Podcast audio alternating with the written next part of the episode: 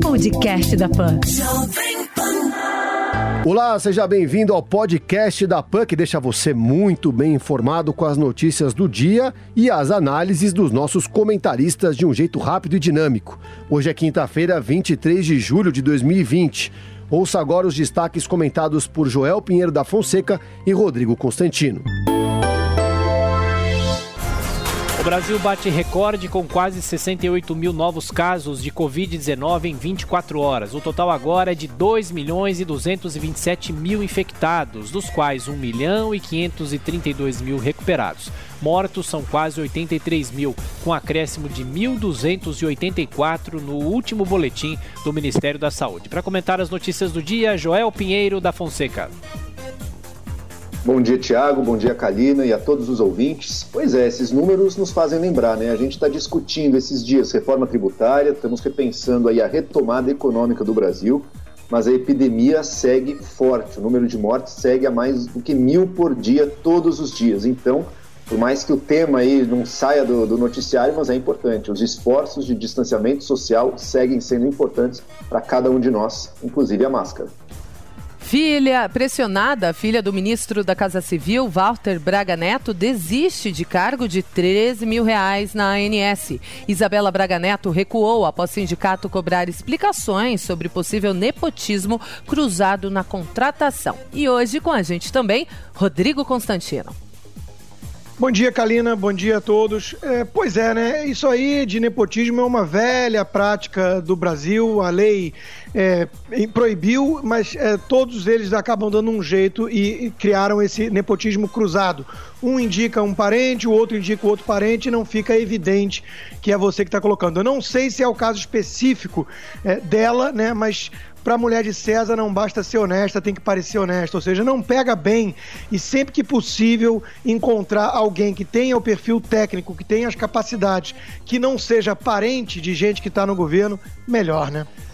Policiais recolhem mais de 400 corpos em casas e ruas da Bolívia. Segundo o Departamento Epidemiológico Nacional, o coronavírus está em uma escalada muito rápida nas regiões de La Paz e Cochabamba, no oeste do país. Eduardo Pazuello foi alertado que sem isolamento social, crise duraria dois anos.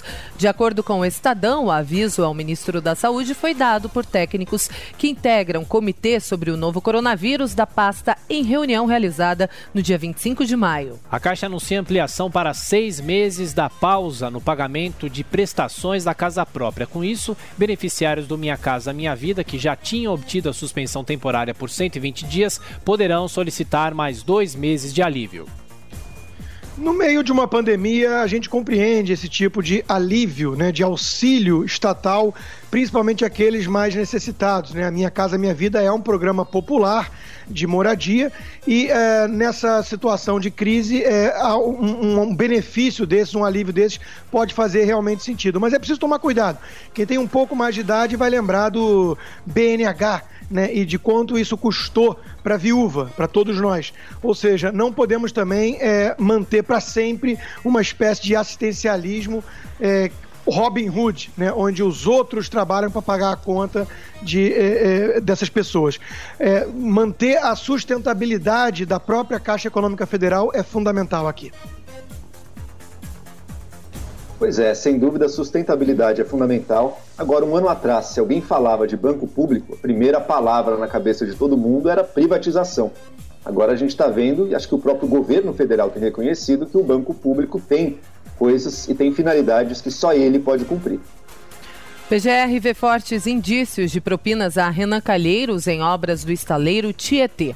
A Procuradoria pediu ao STF que autorizasse diligências, incluindo oitiva do senador, após localizar e-mails que indicariam repasses indevidos disfarçados de doações eleitorais. Pois é, curioso o nome do Renan Calheiros voltar à cena, né, nas páginas policiais sobre suspeitas de corrupção. Eu já perdi a conta de quantos processos é, o, o, Renan, o ex-senador é réu. Agora, é, tudo prescreveu, né? Porque esse é um daqueles que é o Munha, né? Ele tem tanto poder e acaba sempre contando com amizades em altos é, locais de poder na República que parece que nunca é punido. Petrobras aumenta em 5% o valor do gás de cozinha a partir de hoje. Com um acréscimo, o preço médio do botijão de 13 quilos de GLP para as distribuidoras passa a ser de R$ 26,56. Vídeo mostra grupo entregando marmitas a moradores de rua que passaram mal e morreram em Itapevi, na Grande São Paulo. A Polícia Civil investiga se os dois sem teto foram alvos de envenenamento ou se comeram comida estragada. China lança a primeira missão do país destinada a pousar em Marte. A sonda Tianwen-1, não tripulada, partiu nesta quinta-feira do centro de lançamento de Wenchang, impulsionada por um foguete longa marcha 5 em operação sigilo sigilosa. Olha, a gente está vivendo possivelmente o início de uma nova Guerra Fria, né? Com hostilidade entre Estados Unidos e China crescente. Estados Unidos fechou um consulado chinês outro dia. E uma nova corrida espacial. Se na Guerra Fria original o objetivo era pousar na Lua e botar o homem na Lua, agora quem sabe será colocar um homem em Marte. E o esporte, na volta do Paulistão, Corinthians vence Palmeiras por 1 a 0 na Arena de Itaquera e na Baixada o Santos empata com Santo André por 1 a 1. Hoje o São Paulo encara o Bragantino no Morumbi. Diretor da OMS afirma que as pessoas não serão vacinadas antes de 2021. Michael Ryan, do programa de emergências, disse que apesar das boas notícias sobre os resultados das pesquisas, é preciso se manter realista quanto aos prazos. Mas a OMS gosta de jogar um balde de água fria sempre que a gente está formando nossas esperanças, né, nossa torcida pela superação dessa crise. Ela é bem intencionada, agora a OMS cometeu alguns equívocos também ali mais no início da pandemia. Quem sabe aí a gente ainda possa ter esperança de ver essa vacina antes de 2021. Há indícios alvissareiros aí nas pesquisas de, dessa corrida pela vacina, né, que vários países e laboratórios estão empreendendo. É, mas eu acho importante manter um realismo, né? Não, não, mesmo acelerando o processo, você precisa levar em conta as três fases, testar em humanos até ter segurança para começar a distribuir centenas de milhões de doses mundo afora. É, por isso mesmo é importante ser realista e ter um planejamento para retomada das atividades sem a vacina. Não podemos ficar isolados para sempre enquanto não houver vacina. Brasil estuda a aquisição de quarta opção de vacina contra a Covid-19, diz Eduardo Pazuello. O ministro da Saúde afirmou que o país avalia a aquisição do imunizante da Pfizer, que já fechou acordo com os Estados Unidos para a venda de 100 milhões de doses. Rodrigo Maia diz que apoiará quem ajudar a aprovar a reforma tributária. A declaração foi dada pelo presidente da Câmara durante uma live com economistas ao ser questionado sobre qual candidato prefere para ocupar o lugar dele em 2021.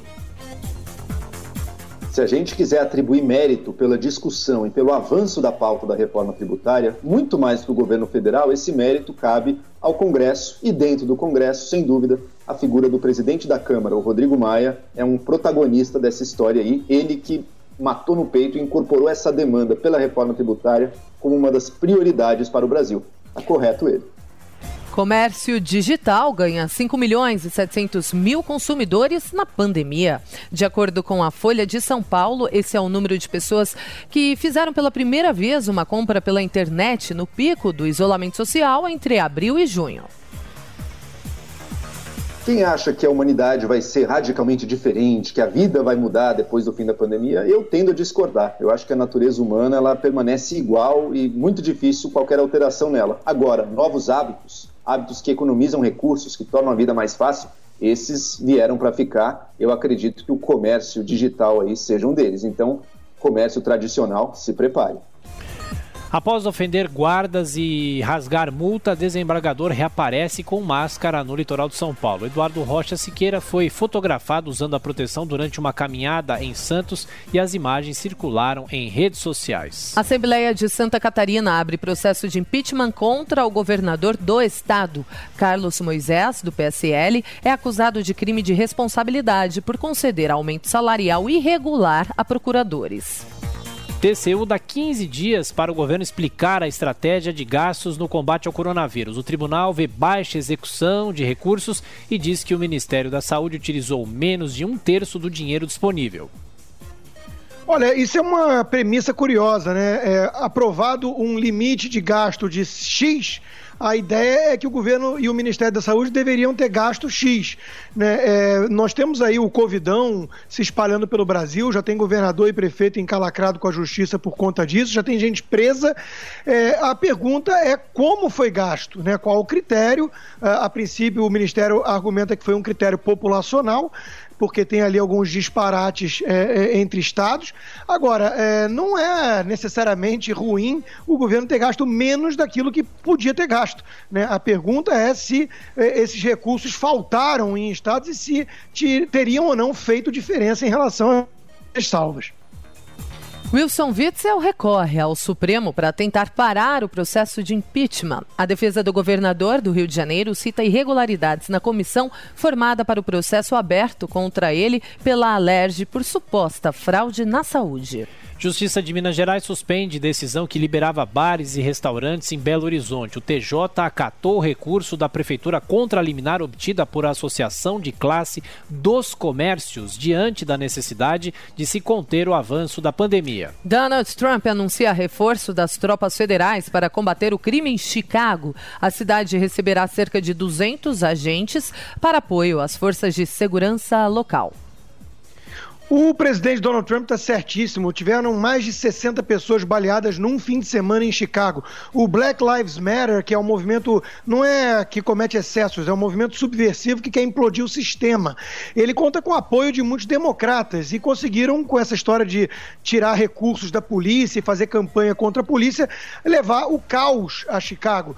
Transformaram Chicago eh, na Baixada Fluminense do Rio de Janeiro. Né? Então, está certíssimo o presidente Trump. Não é à toa que a sua principal campanha é, a reeleição agora é lei e ordem. A população não quer saber de anarquia e caos. Esse foi o podcast da PAN que deixou você muito bem informado com as principais notícias do dia e as análises dos nossos comentaristas de um jeito rápido e dinâmico. Podcast da PAN.